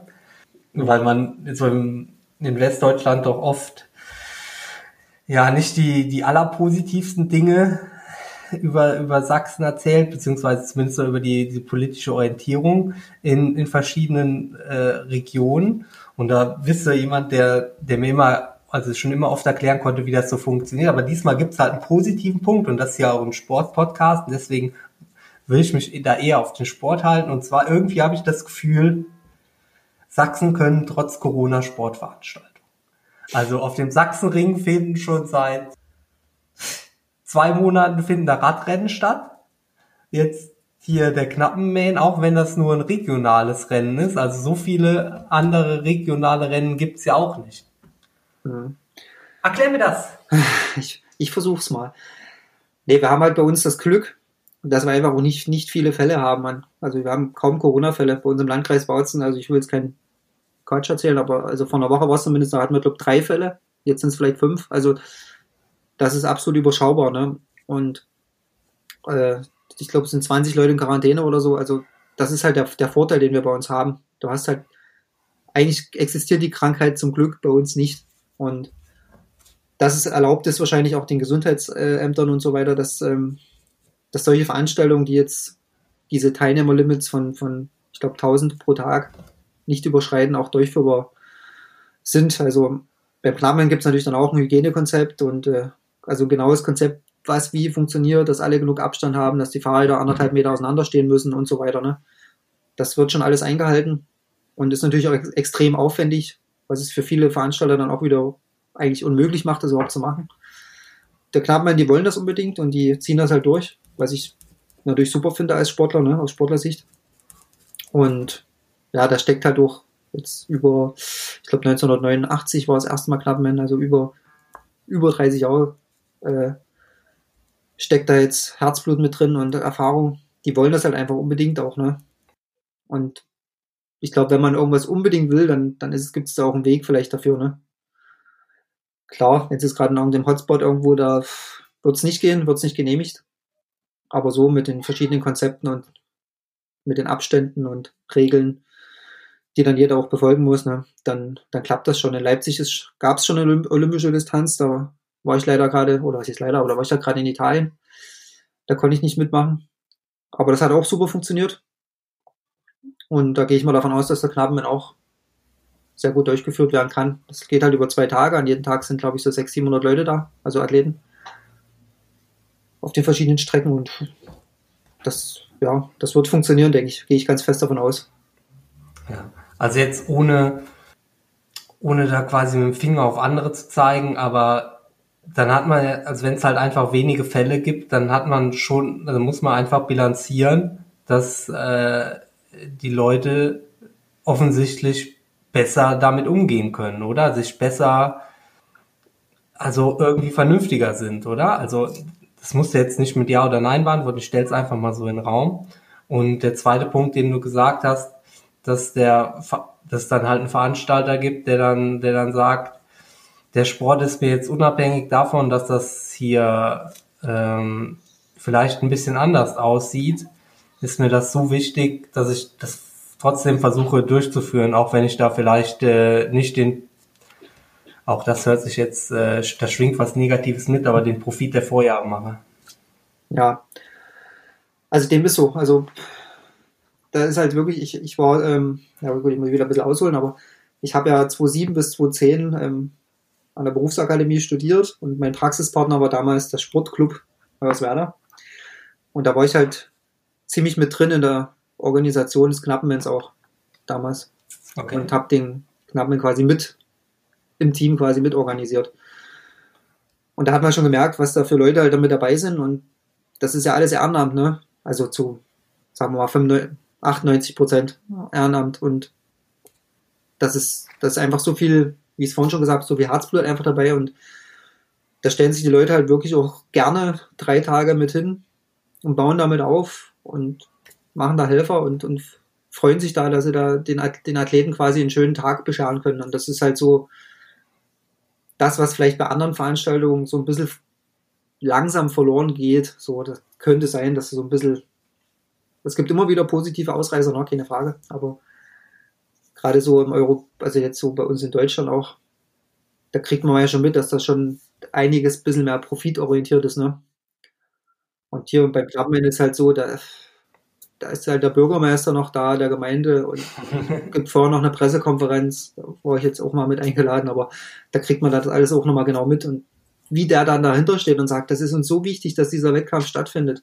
Das ist für unsere Region richtig ein super Aushängeschild und wir werden alles dafür tun, dass es, dass es den weiterhin gibt und wir werden euch helfen, wo es nur geht. Also sowas halt, ne? Wo du halt merkst, da ist, da ist eine ganze Region so ein bisschen dahinter. Vielleicht, ich weiß nicht, Rot ist noch eine Nummer verschärfter sicherlich. Oder ist es noch viel mehr gewachsen oder ja, in sich verflochten. Viel größer, das Event, als beim Knappenmann, aber so im kleinen Maß ist es schon, denke ich, ähnlich. Ja, um meinen Standpunkt nochmal differenziert darzustellen, also ich verstehe halt, dass bei vielen Veranstaltern auch finanzielle Zwänge dahinter stehen, dass die halt nicht sagen können, ja, es geht halt einfach nicht oder es geht nur zu einem reduzierten Maße, dass man davon dann halt gegebenenfalls nicht leben kann und so. Also diese finanziellen Zwänge, finde ich, sind auf jeden Fall, da haben sie einen Punkt. Das Problem aus meiner Sicht ist aber, dass wir halt, halt zumindest mal als Profis jetzt ziemlich lange damit hingehalten wurden, dass die Wettkämpfe dann doch vielleicht noch stattfinden wo man sich dann doch hätte sagen können, so als Profis, da müssen wir halt selber irgendwas organisieren, ne? Dass quasi nur, dass es zumindest mal ein Profirennen gibt oder sowas, ne? Und das ist so, so mein Punkt, den ich, den ich da so sehe und wo ich mich dann teilweise halt so ein bisschen verschaukelt sehe, wenn ich sehe, dass halt Wettkämpfe irgendwie verschoben werden, wo man dann doch weiß, ja, so, also wo man sich dann doch relativ sicher ist, dass das nicht funktionieren kann. Mhm. Also so ein großer Wettkampf im, im Norden, wo jetzt nur noch die äh, Sprintdistanz stattfindet. Da hat man sich ja schon von Anfang an gedacht, wie soll das denn gehen? Ja, da gibt es einige Fälle, ja. Da gebe ich dir recht. Also, wenn jetzt den Veranstalter, egal jetzt, wie es da aussieht, wenn denn da wirklich an Spektakel was gelegen wäre, dann äh, wäre es ja ein einfaches, da jetzt äh, zu sagen, hey, Profis, wer Bock hat, hier, wir haben bis zu 200 Startplätze oder so, das ist so easy durchzuführen, das dürfen wir. Das machen wir jetzt einfach, ne? Meldet euch an und kommt vorbei, wir haben, wir machen da ein Spektakel draus, keine Ahnung, ne? Wenn es halt wirklich nur um die Sache, also um die, um den Sportgänge, ne? Und man könnte sicherlich dann auch, wenn jetzt Leute wie du oder Patrick oder was ich, wenn das, solche Leute sich anmelden, dann, dann ist auch eine gewisse Reichweite auch da oder ein Interesse der Öffentlichkeit, ne?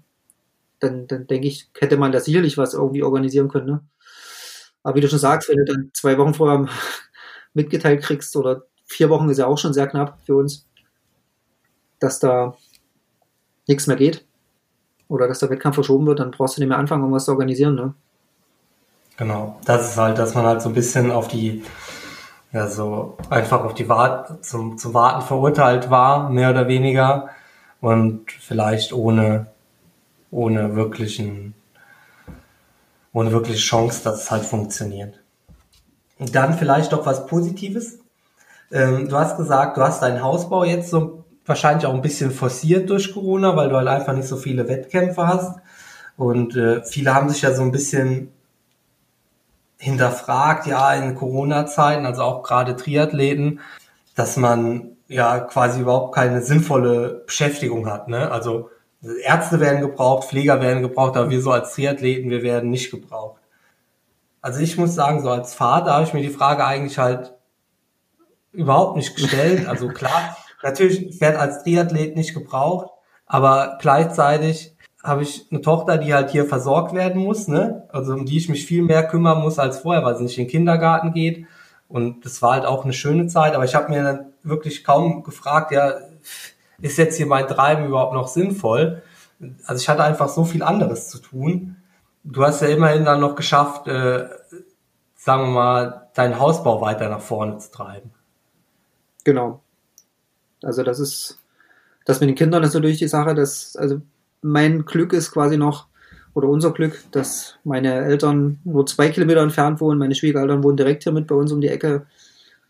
Äh, ja, meine, meine Geschwister, also meine Brüder wohnen auch unweit von meiner Frau Anniko, die, die Geschwister wohnen unweit weg. Also wir, wir, wir sind quasi immer, immer auch, wenn wir mal brauchen, wird uns geholfen, so gerade mit den Kindern. Ne? Also das ist kein Problem. Und mit dem Hausbau, das, das haben wir uns schon mal eher überlegt, bevor das klar war mit Corona.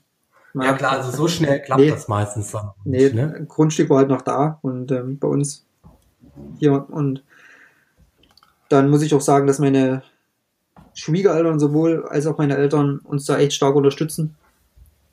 Und ja, da haben wir jetzt einfach gesagt, nach dem, nach dem Ironman Wisconsin letzten Jahr im September, dass wir da anfangen mit dem Hausbau. Und das war natürlich auch, wie gesagt, ein bisschen länger geplant schon vorher dann, aber meine Eltern haben halt so eine, eine Baumaschinenfirma, also auch Vermietung und Verkauf und so. Und da, da hatten wir halt immer Baumaschinen da, konnten da ohne großen finanziellen Einsatz die Baugrube ausheben und die ganzen Rohre verlegen und ja, was da alles dazugehört. Das haben wir alles selber gemacht. Der Winter war zum Glück nicht so kalt. Ja, Keller gebaut und das, das ganze, der ganze Rohbau steht, das, das Dach ist drauf und ja, jetzt sind wir gerade dabei, noch das Dach zu decken. Das haben wir halt quasi alles selber gemacht, jetzt so mit ein paar Freunden und ja, alles so ein bisschen Eigenregie. Das, da ging schon wirklich viel Zeit drauf und das kam mir dann schon entgegen, muss ich sagen, dass da jetzt keine Wettkämpfe zusätzlich noch anstanden. Die Form war zwar gut, also ich konnte auch immer noch gut trainieren, halt ein bisschen weniger, dafür vielleicht auch ein bisschen intensiver teilweise. Da gab es dann wieder so ein Trainingslager zwischendurch, wie jetzt in Italien oder so, wo man dann auch mal viele Umfänge wieder gemacht hat. Also die Form an sich ist wirklich eigentlich erstaunlich gut, aber wenn man jetzt die Doppelbelastung noch hätte und man wüsste jetzt, oh, da ist jetzt wieder ein Wettkampf, in drei Wochen muss ich da hinfliegen und da will ich gut sein und man macht sich diesen psychischen Stress dann natürlich auch noch also ist ja dann der Job natürlich, ne? Also man will ja unbedingt auch dann zeigen, was man kann. Dann glaube ich, das wäre das wäre da zu viel gewesen. Also das hätte ich dann nicht hinbekommen. Nicht so in dem Maße. Also dann, dann hätte es halt viel länger gedauert, auch mit dem Hausbau. Mhm. Und du bist jetzt quasi, du bist schon 36, ich kann mich noch äh, 35 nennen. Du planst schon noch ein Profijahr, oder? Also. Ja, wir haben ja später angefangen, Boris. Ja. Also wir sind vielleicht 36 auf dem Papier, aber rein in Leistungssportjahren gerechnet sind wir ja, also mit Frodeno verglichen sind wir ja gerade mal 18 oder so, ne?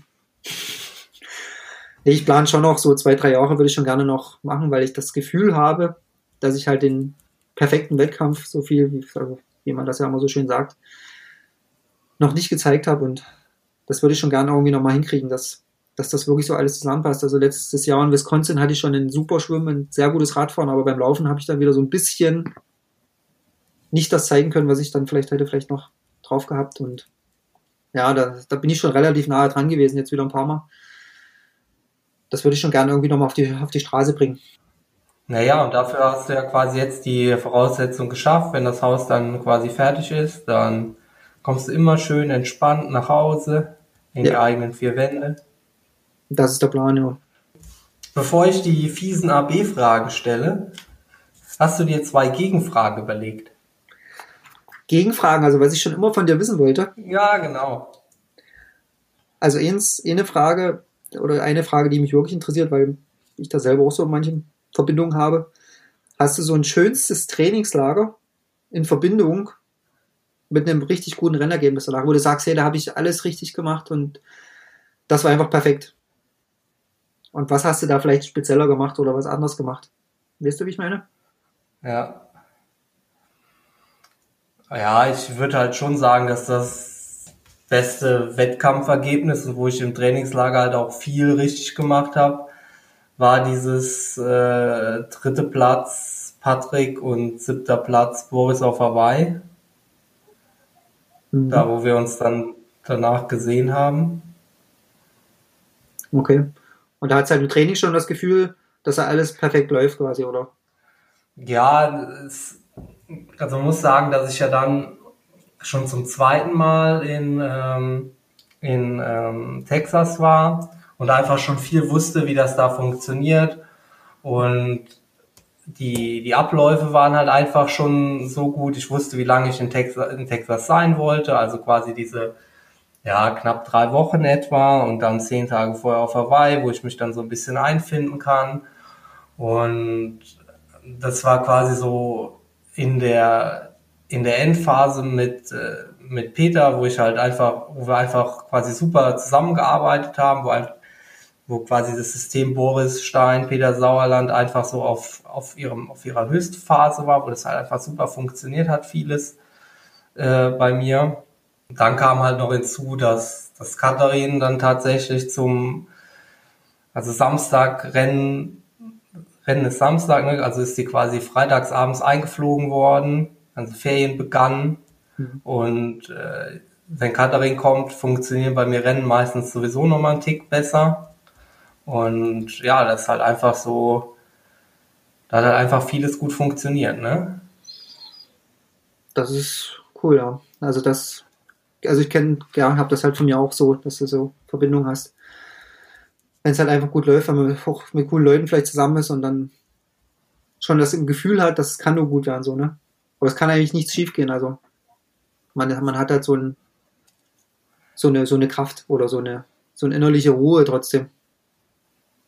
Aber das, das ist auch eigentlich schon der, der gut, die gute Überleitung zum, zum zweiten Punkt.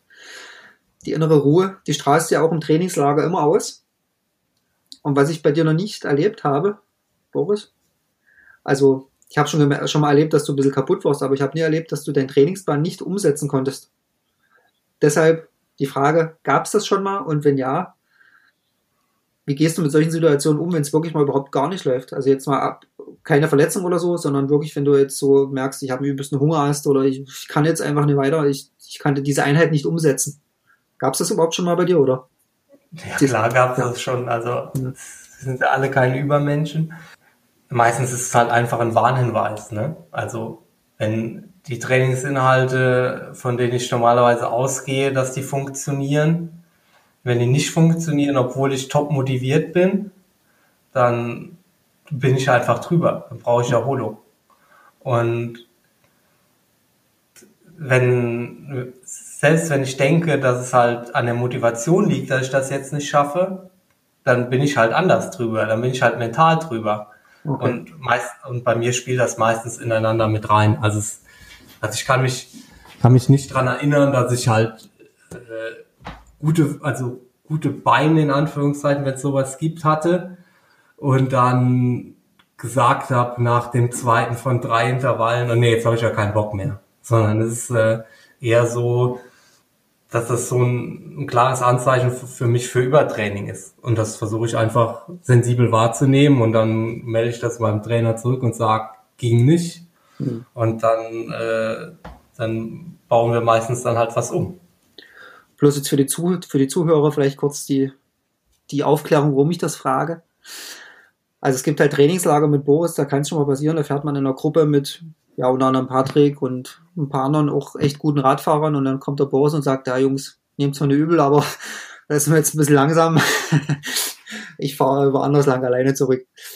Und das ist, äh, da, da merkt man halt, wie, also wie strukturiert du zum einen bist, dass du halt die Werte immer ganz genau einhältst und wie, wie du das auch wegsteckst, dieses Training, also wie, wie hart du zu dir selber halt bist. Und deswegen, deswegen war die Frage so, wie gehst du damit um, wenn es vielleicht doch mal nicht so passt?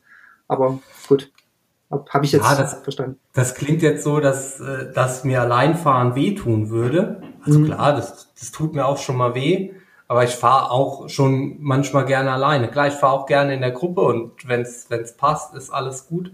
Aber wenn man, also zumindest mal seitdem ich ein Leistungsmesser habe, dann sehe ich halt, was da drauf steht, wenn, wenn ich nicht vorne in der Gruppe fahre. Und dann werde ich halt hin und wieder schon mal unruhig. Und dann denke ich mir, Ja, das trifft's unruhiger. nee, ja, gut. es ist, auch, ist halt auch so, ich stelle dir bei den AB-Fragen bestimmt noch die Frage nach dem, nach dem Kaffee und nach dem Tankstellenstopp. Das ist ja so meine Standardfrage und dahinter steckt ja, dass ich äh, einfach versuchen will, meine Trainingszeit optimal zu nutzen. Und ich kann das, kann das auch ein bisschen nachvollziehen, dass wenn man im Trainingslager bist und äh, da trainierst, hast du mir auch schon mal erzählt, dass du im Trainingslager auch ein bisschen anders trainierst als, als zu Hause. Wo du halt einfach zu Hause ist halt einfach so, dass wenn ich trainiere, bin ich halt einfach nicht zu Hause, habe ich keine Zeit für meine Familie in Anführungszeichen. Und dann will ich halt effizient trainieren, damit ich halt in der, in der freien Zeit Zeit mit der Familie verbringen kann. Irgendwie kann ich das im Trainingslager nicht hundertprozentig abstreifen. Und ich, dass ich dann sage, ja, heute ist mir egal, ich habe zwar nur vier Stunden draufstehen, die sollen so und so hart sein. Und dann ja, fahre ich die halt ein bisschen lockerer und fahre dafür fünf. Irgendwie, das kann ich irgendwie, das kann ich irgendwie nicht mit mir, also da, da, da kann ich schlecht umschalten. Ja, das finde ich auch eine, ist ja auch eine positive Eigenschaft, dass man das so ab, abarbeiten kann, diesen Plan so durchziehen und dass man so hart ist zu sich selbst, so, das finde ich schon auch, ja, bemerkenswert. Ah, Da schwingt irgendwie sowas Negatives mit. hart Nee, zu gar selbst. Also, Nee, bist wirklich, bist du jetzt, bist du hart zu dir. Also ich, bei mir ist es ja, wie du schon gerade gesagt hast, zu Hause ist auch so, oder wenn ich jetzt vier Stunden Rad fahre, dann halte ich zwischendurch nicht an. Und Da mache ich auch meine Intervalle zwischendurch und was ich nicht alles, aber wenn ich jetzt in der Gruppe irgendwo dann fahre und ich fahre halt da auch mal eine halbe Stunde hinterher, dann, dann ist es halt so, dann, also dann nehme ich das jetzt nicht so übel oder finde ich es jetzt nicht so schlimm oder da ist Fahrer vielleicht vom, vom Trainertyp her jetzt auch nicht so, der dann sagt, ja, das war scheiße, sondern sagt, okay, das ist dann halt, ist halt mal eine lo lockere Ausfahrt gewesen, das ist halt okay, da gibt es jetzt auch nicht die genauen Vorgaben immer jetzt bei jeder Einheit, ne? Wie es vielleicht bei dir der Fall ist, wo du dann doch mehr viel wissenschaftlicher trainierst. Und das finde ich überhaupt nicht negativ, sondern wirklich positiv, dass du das so durchziehen kannst, auch vom Kopf her immer so, das, das kannst halt, also das, da musst du schon hart sein dafür. Ja, ich hatte mit Patrick auch schon die Diskussion und zwar, also was jetzt quasi für die Verletzungsprophylaxe besser ist. Ja, ob man jetzt sagt, ich fahre vier Stunden in meinen Bereichen, ja, also trainiere quasi diese vier Stunden möglichst optimal auf Grundlage. Oder ich fahre halt fünf und muss mich dafür halt, sagen wir mal, nicht so die ganze Zeit konzentrieren. Lass auch mal die Gedanken streifen und so ich gebe zu, dass manchmal so ist, dass mich sowas halt auch ein bisschen stresst, so im, im Training. Also jetzt, ja, ich will schon dann die perfekte Einheit haben und dann, wenn dann irgendwie so eine blöde Ortsdurchfahrt kommt und dann fährt halt irgend so ein Vollidiot vor mir auf die Straße und ich muss bremsen und dann verliere ich wieder ein Watt, ne? Mhm. Und dann muss ich danach wieder zehn Minuten schnell fahren, damit ich wieder die zwei Watt plus gemacht habe. Also es ist jetzt nicht immer, aber es kann schon mal sein, dass mich, dass mich das auch stresst und da bin ich einfach auch halt muss ich halt einfach sagen, da bin ich jetzt noch nicht zu einem End, zu einer endgültigen Weisheit gekommen, aber ich glaube halt, bin halt eigentlich schon der, der Überzeugung, dass halt vier Stunden quasi optimal trainiert, das heißt ja quasi schon optimal, ne? Mhm. Dass das vielleicht auch so ein bisschen Verletzungsprophylaktik, also aus verletzungsprophylaktischer Sicht vielleicht ein bisschen besser ist, als äh, fünf Stunden rumgegondelt, was vielleicht denselben Trainingseffekt hat. Mhm, Na gut. Wichtig ist immer, dass, also das Wichtigste, glaube ich, ist, dass man selber davon überzeugt ist halt, ne? Dass man das Richtige tut. Ja, und ganz, ganz bisschen auch, dass man halt Spaß dran hat. Und ich habe halt auch schon mal Spaß dran, wenn da die richtige Wattzahl auf dem, auf dem Tacho steht. Hm. Ja, das, das kenne ich auch von zu Hause. Nee, Trainingslager auch, klar. Da gibt es ja auch Einheiten, die man dann alleine durchzieht oder so. Oder selbst in Gruppe kann es ja auch hart sein, ne? Ja klar, und da kann es ja auch ganz anders hart sein. Also was, was ich halt auch ziemlich selten mache, ist quasi so, also mir gehen halt die Pferde nicht durch, sozusagen. Mhm. Also das, also da kann ich mich in meiner meiner äh, Karriere als Triathlet vielleicht an drei Mal erinnern, wo mir im Training, wo er dann irgendwer an mir vorbeigefahren ist und wo ich gedacht habe, jetzt muss ich dem aber mal zeigen. Also Hm. Also dieses Jahr ist mir zum Beispiel einmal passiert, das war aber halt in der Corona-Zeit, das, das, das tat dann auch nicht weh, das war hier so eine Ape, die an mir vorbeigefahren ist im, in so einem flachen Tal. Mhm. Und da wollte ich dann doch dann mal dranbleiben, mal gucken, wie lange das geht. Und ging? Das ging schon relativ lange, du hast ja da einen ganz guten Windschatten hinten dran. Schön. Und mehr als, mehr als 50, 45 fährt die auch nicht. Na gut, da brauchst du gar keinen Windschatten eigentlich, ne? Ja, naja, auf dem Straßenrad schadet, schadet der Windschatten nicht. Okay, AB-Fragen zum Abschluss. 21 Stück. Äh, du hast zwei Joker. AB, klär mich kurz auf, bitte. Aha, du hast meinen Podcast noch nie gehört. Ja, muss ich jetzt äh, leider sagen, ich hatte echt durch diese Hausbauzeit und so, ich, ich noch nicht die, die Möglichkeit jetzt gerade, mir das Ja, anzuhören. das, das trifft sich perfekt. Dann äh, kennst du die Fragen auch noch gar nicht, Hm. weil manche wiederholen sich halt. Also ich nenne dir äh, Begriffspaare und du musst dich immer zwischen dem einen oder anderen entscheiden. Auf der Hochzeit macht man das zum Beispiel schon mal. ja, doch, So. ja, kenne ich. Hm. jetzt hast du deine Frau nicht dabei. So, was weiß ich, wer macht die Wäsche zum Beispiel? Und dann musst du sagen, ich oder meine Frau. Ich nicht. ja. ja. Also Wäsche ist äh, so, also ich stelle die Waschmaschine an, bringe die Wäsche auch schon mal raus, aber zusammenlegen bin ich halt ganz schlecht. Und äh, das mache ich auch ziemlich selten. Also auch nur eher im Trainingslager. Aber sonst mache ich schon ziemlich viel Hausarbeit. Ähm, na gut, ist ja auch egal. Habe ich mich mal wieder selbst gelobt. Schön. Hm? Ja, genau. Also es gibt dann halt äh, 21 dieser Begriffspaare und bei so, musste ich immer zwischen einem der beiden entscheiden. Und äh, bei zweimal, da kannst du einfach weiter sagen, wenn du dich da quasi nicht entscheiden magst. Okay. Ähm, ja. Morgenlauf oder Abendlauf? Morgenlauf. Rolle oder Regenfahrt? Regenfahrt. Laufband oder Regenlauf? Laufband. Laufband oder Rolle? Laufband. Rennrad oder Mountainbike? Rennrad. Rennrad oder Zeitfahrrad? Zeitfahrrad. E-Bike oder gar kein Bike? E-Bike. Kaffeestopp oder Tankstellenstopp? Tankstellenstopp. Nach Gefühl oder nach Watt? Nach Watt. Inzwischen schon, ja. 10 Minuten Intervalle oder 1 Kilometer All Out? 10 Minuten. Trikottasche oder Oberrohrtasche? Trikottasche. Kurze oder lange Socken? Inzwischen auch schon manchmal lange, ja. Mallorca oder Kanaren? Mallorca. Rot oder Frankfurt? Rot muss ich nochmal machen.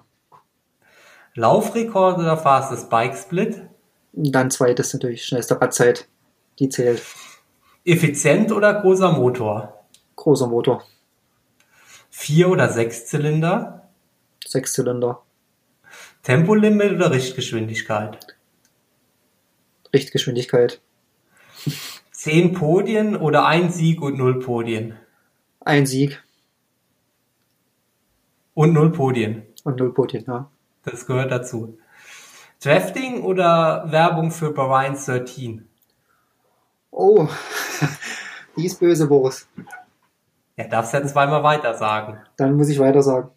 Da kann ich mich für nichts entscheiden. Patrick oder Boris? Weiter.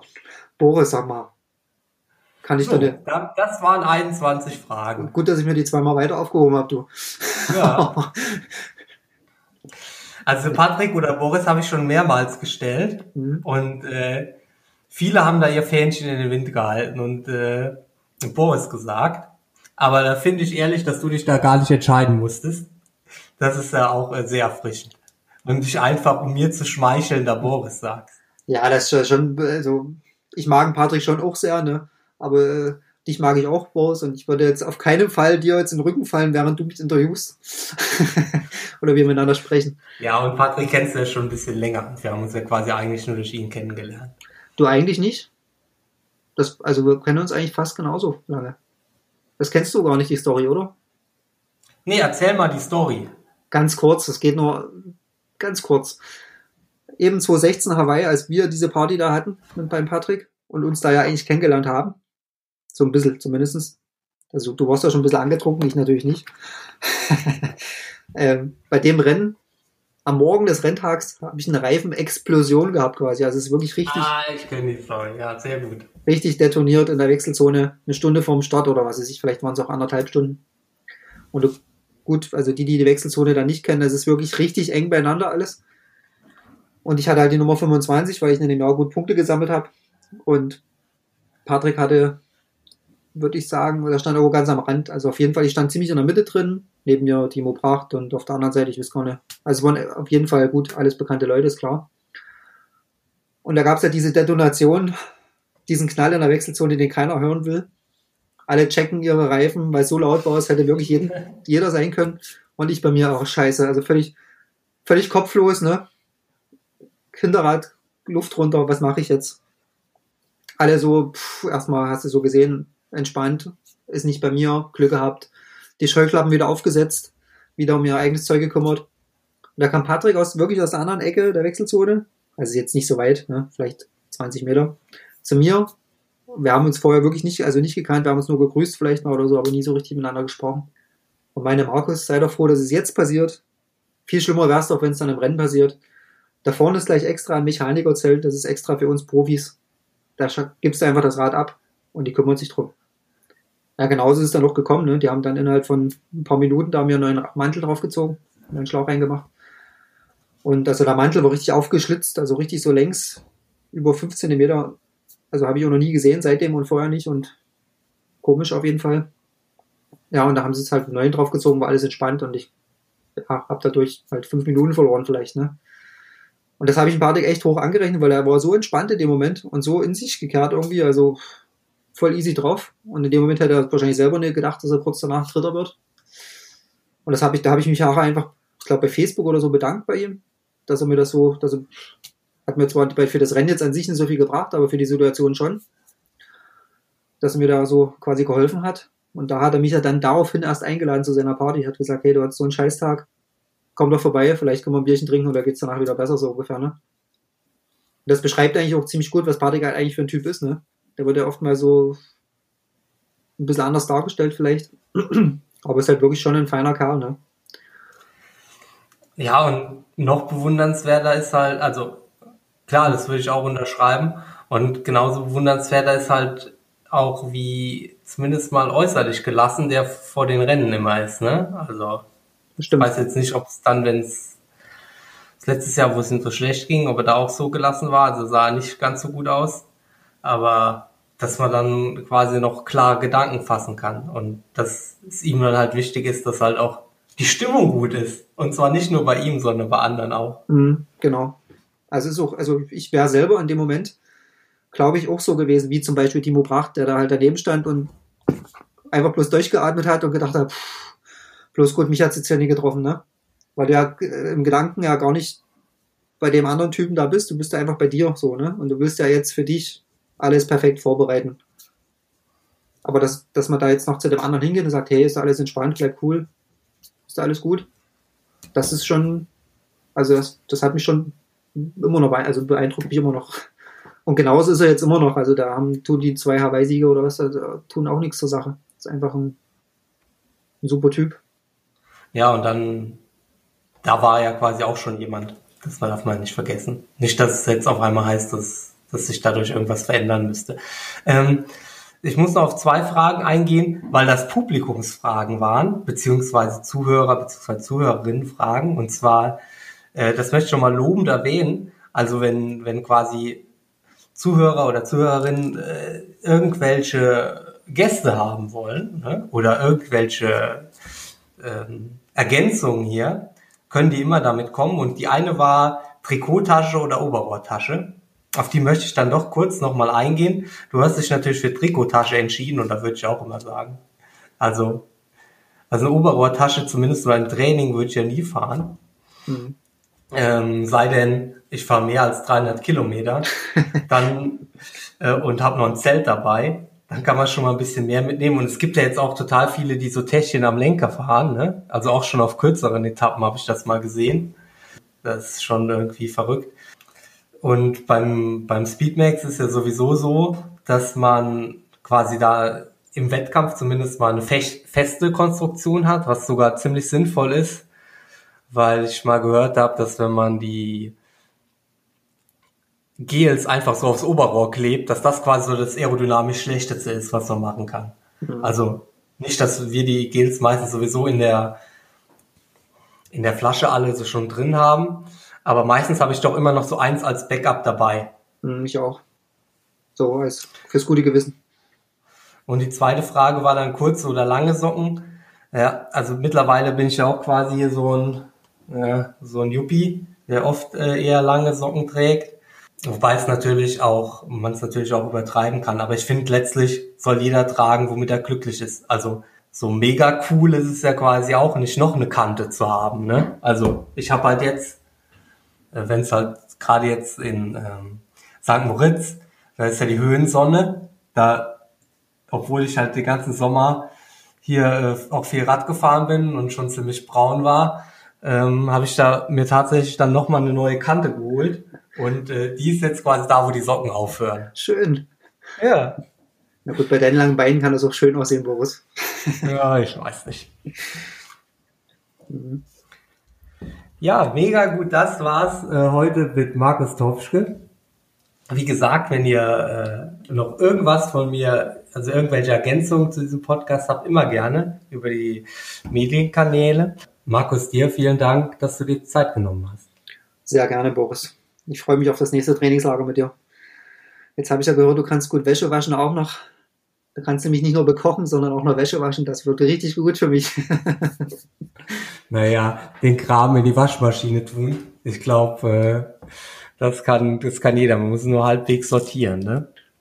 Ja, das äh, gibt schon die ersten Probleme.